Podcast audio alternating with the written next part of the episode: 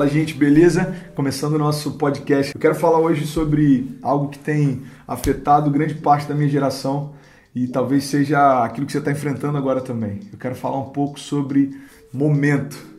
Eu quero falar sobre algo que talvez seja uma chave que se 90% da minha geração entendesse, a gente não teria tantos problemas com depressão e crise de ansiedade. A primeira coisa que eu quero compartilhar com você é que às vezes a gente está ansioso demais para experimentar o futuro, para a gente poder construir aquilo que Deus preparou para a gente no futuro. Talvez você está ansioso demais com momentos que ainda não chegaram, com estações que ainda não chegaram. E a primeira coisa que eu quero compartilhar com você é que às vezes a gente está tão fissurado em antecipar o futuro que quando aquilo que um dia parecia futuro se torna presente, ele encontra a gente ausente. Você sabe por quê? Porque aquilo que você desejou um dia está acontecendo agora, mas você não está celebrando porque você já está preocupado com aquilo que vai acontecer amanhã. Por mais que isso pareça louco, esse, esse é um dos motivos pelos quais a nossa geração enfrenta tantas crises de ansiedade. Sabe, outro desafio que a gente tem, além de saber lidar com o futuro, é saber lidar com o passado também. Tem uma analogia que eu gosto muito de usar e eu, e eu falo a respeito de fotos. Não sei se você já já teve uma Polaroid ou se você já, já viu alguém fotografando numa Polaroid. Era uma câmera antiga e voltou à moda agora, era vintage, é retrô. E é uma máquina que você tira foto e na hora ela revela a foto. E, e, e, é interessante porque quando você pega aquela foto que acabou de ser revelado, você tem a impressão, e eu quero muito que você entenda que isso é uma falsa impressão, de que aquela foto congelou um momento.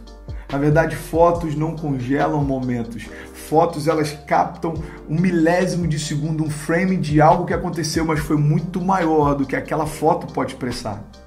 Agora talvez você está se perguntando, cara, o que, que isso tem a ver com a minha semana? O que, que isso tem a ver com a minha história? Eu vou te explicar. Assim como as fotos, elas por mais que sejam frames, milésimos de segundos, elas dão a impressão de que registraram um momento inteiro. Tem momentos que você está passando que são muito pequenos na construção de toda a tua história, mas elas têm acessado um papel de governo sobre os seus dias. É quando você pega aquilo que é momentâneo e temporário e começa a dar para ele autoridade como se aquilo fosse o final da tua história. O que eu quero compartilhar com você é que você não é o seu pior momento. Você não é o seu pecado, você não é o seu tropeço, você não é algo que em algum momento aconteceu, porque o Deus que você serve é um Deus que é atemporal. Entenda isso em nome de Jesus. Se você está aqui me ouvindo e talvez você está vivendo um momento difícil, a primeira coisa que eu quero compartilhar com você é que há um Deus atemporal que não se move por estações. E a grande pergunta dele para nós é: se eu não me movo por estações, por que, que você tem deixado o calendário governar a tua história? Talvez você está me ouvindo e você fez inúmeros projetos para esse ano. Você pode estar frustrado porque eles ainda não aconteceram. Entenda isso, Deus pode mudar toda a tua história em um dia, porque os calendários não governam o poder de Deus, mas Deus governa sobre o tempo e todas as coisas. Então, eu não sei como é que foi o teu início do ano passado, eu não sei como é que está sendo o meio desse teu ano. Você pode estar ouvindo esse vídeo daqui a 10 anos e o que eu quero te falar é que Deus não se move por demandas, Deus se move por propósito. Deus não se move por calendários, Deus se move por propósito. Talvez a chave que você precisa para mudar a tua história é passar a não se mover mais pelo tempo, estações ou algo que é temporário, mas se mover por propósitos eternos que Deus tem para você.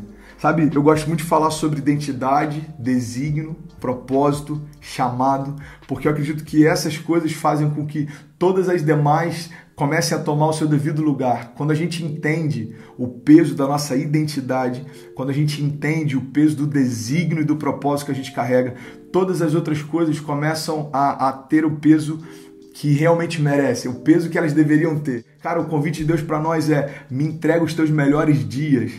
Me entrega os teus piores dias. Se você me der o teu coração, a gente vai escrever junto uma história que você nunca imaginou que estava disponível. Cara, entenda isso. Existe um Pai eterno e Ele está dizendo para você: Ei, por que, que você está tão ansioso? Por que, que você está tão preocupado? Eu conheço o teu passado, eu conheço o teu futuro.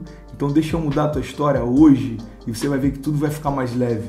O teu passado não te prende mais, o teu futuro não te aprisiona mais, porque o tempo não te governa, mas sou eu que firmo os teus passos.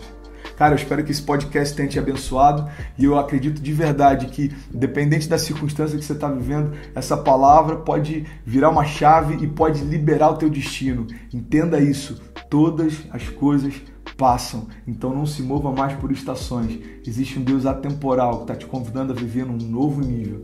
Eu espero que você possa dar esse start e que seus dias sejam marcados por um Deus que pode todas as coisas, apesar de nós. Deus te abençoe. Até o próximo podcast, se Deus quiser. Valeu!